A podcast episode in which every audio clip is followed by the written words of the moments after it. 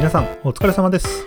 学童指導員保育士のキャリアを考え豊かになるラジオ保育コンサルタントの杉江です。この番組は保育歴20年以上元学童保育経営者の私杉江が保育関係の皆さんのキャリアについて一緒に考え豊かになってもらうために様々な話をするラジオです。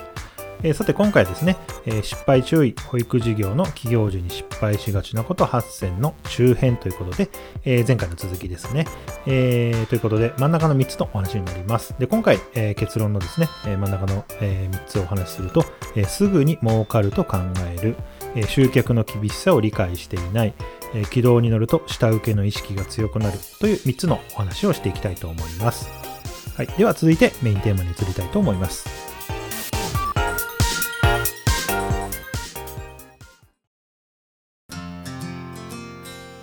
はい。では続いてメインテーマです。えー、今回ですね、結論の真ん中の3つ、3点のお話になります。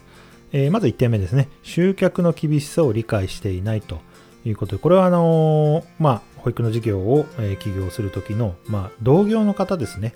え保育事業を今までされてきた方に対してのお話になります。でまあ、これ本当に私自身もそうだったのでちょっとお伝えしたいんですけれども、あの要はあのー、本当に集客は厳しい、えー、本当に簡単ではないですよというお話です。で、あのもう本当に当たり前なんですけれども、まあ、保育の事業を、えー、行って、えー、まあ、保護者の方、まあ、ご家庭、えー、まあ、会員様ですね、え、に契約してほしいということで、いろんなことをこう集客のあの作業をするんですけれども、まあ、当たり前ですけれども、まあ、内容とか料金とか施設とか先生、えーえ型の質とかですね、まあ、全てに納得しないと契約はしてくれないですよね。あの、で、当たり前ですけど、本当に利用者の目は本当に厳しいです。えー、っていうところを、まあ、クリアしないといけないと。えー、なので、まあ、え常にですね、あの人材育成とか内容とか料金のところをもう磨いていくと、質を上げていくということは非常に重要だというお話ですね。で、えっ、ー、と、プラスして、えー、まあ、じゃあ実際どういうふうに集客していくのかっていう、まあ、作業面のお話なんですけれども、まあ、ポスティングとか、駅前チラシで配布とか、まあ、説明会を常に開いたりとか、えー、集客のイベントをやったり、まあ、施設見学を受け入れたりとかですね、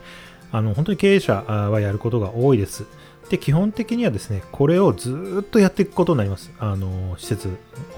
をですね、開業している限りは、基本的にはもうずっと集客の作業というのをやっていくことになるので、まあ、これ本当に厳しいんですね。いや、ずっとやっていくっていうのは、あの勝手に来てくれるっていうことはまずないので、まあ、その努力をどれだけしていけるかというところで、まあ、あの集客の厳しさをあの理解をして、えー、開業してほしいなというふうに思います。はい。では続いて2番目のお話。えー、軌道に乗ると下請けの意識が強くなるということで、まあ、これどういうお話かなっていうと、えー、まあ、例えば認可保育園とか公設民営の学童保育、あるいはちょっとまあ保育とは少しずれるんですが、まあ、療育施設ですね、放課後等デイサービスとか、そういった療育施設もそうなんですけれども、あの基本的には税金ですよね。税金から、えー、売り上げが出ると。税金が入ってくるというこの経営のあのシステムなんですけれども、これがですね、あの気をつけないと経営努力をしなくなるので、まあ、注意が必要ですよというお話です。で、えー、と今言いましたように、基本税金のところで売り上げが立つというこのビジネスモデルになると、まあ、売り上げは基本的に安定するんですよね。まあ、高いか安いかは別にしてあの安定します。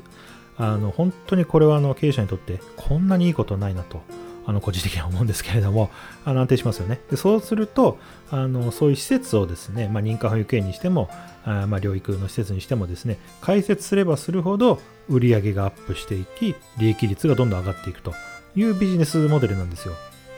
で、あのさらに言うとですね、まあ、これ認可保育園、えー、なんですけれども、開設前もですね、あのリフォーム代がすごいほぼ出たりとか、あるいは、えー、開業前の家賃が保証があったりとかですね、もう本当に非常に手厚い、開業前からこんなに出るんだってあの私も思うんですけれども、こんな商売ないですよね。あの、例えばラーメン屋さんとか飲食店にしても、開業前の家賃とか リフォーム代がこんなに出て、さらに開業後も税金でこう売り上げが入ってくるという、こんなあの商売、私もほぼないかなと思うので、で、ここにですね、甘えると経営が甘くなってくるんですよね。あの、まあ、こんなもんでいいかとかですね、あ、これ建てりゃ建てるほど売り上げ上がるんでしょと経営者が思ったら、これは多分失敗します。これは失敗の始まりです。なので、やっぱり常に質を上げる努力ですよね。えー、会社全体、施設全体、従業員、えー、保育の質を上げていくっていうところの努力を、まあ、してほしいと。で、まあ、どういうことかというと、やっぱり従業員を大切にするということですね。従業員を正しく評価して、給与を上げていく努力ですとか、従業員の自己成長ができるような、まあ、そういう育成体制を整えるとかですね。あるいは適切な労務管理ですよね。あの、働きやすい残業とか不当な残業とかがないかとかですね、そう働きやすい職場を作っていくとか、まあ、そういう努力を経営者は決して怠ってはいけないよというお話になります。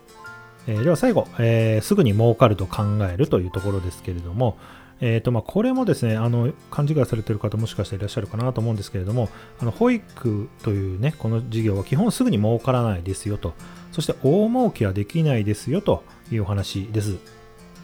で、まあ、あのこれがですね、あの基本、先ほど言いましたけれども、税金からですね、売上が入ってくるというところで、基本あの上限が決まってしまっているんですよね。売上、えー、利益の上限が決まっているので、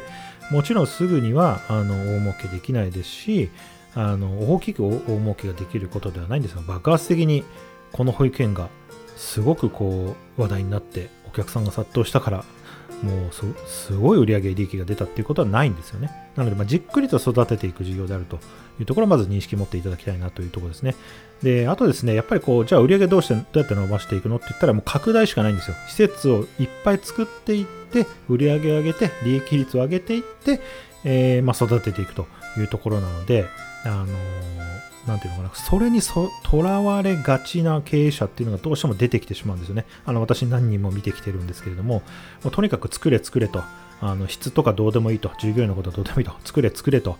あのいうことでですね、売上、えー、利益、市場主義に走っていくと、まあ、当たり前ですけど足元救われます。当たり前ですよね。あのそんな拡大、急拡大路線っていうのは、あの当然足元救われますし、私は反対です。そういった経営方針ですね。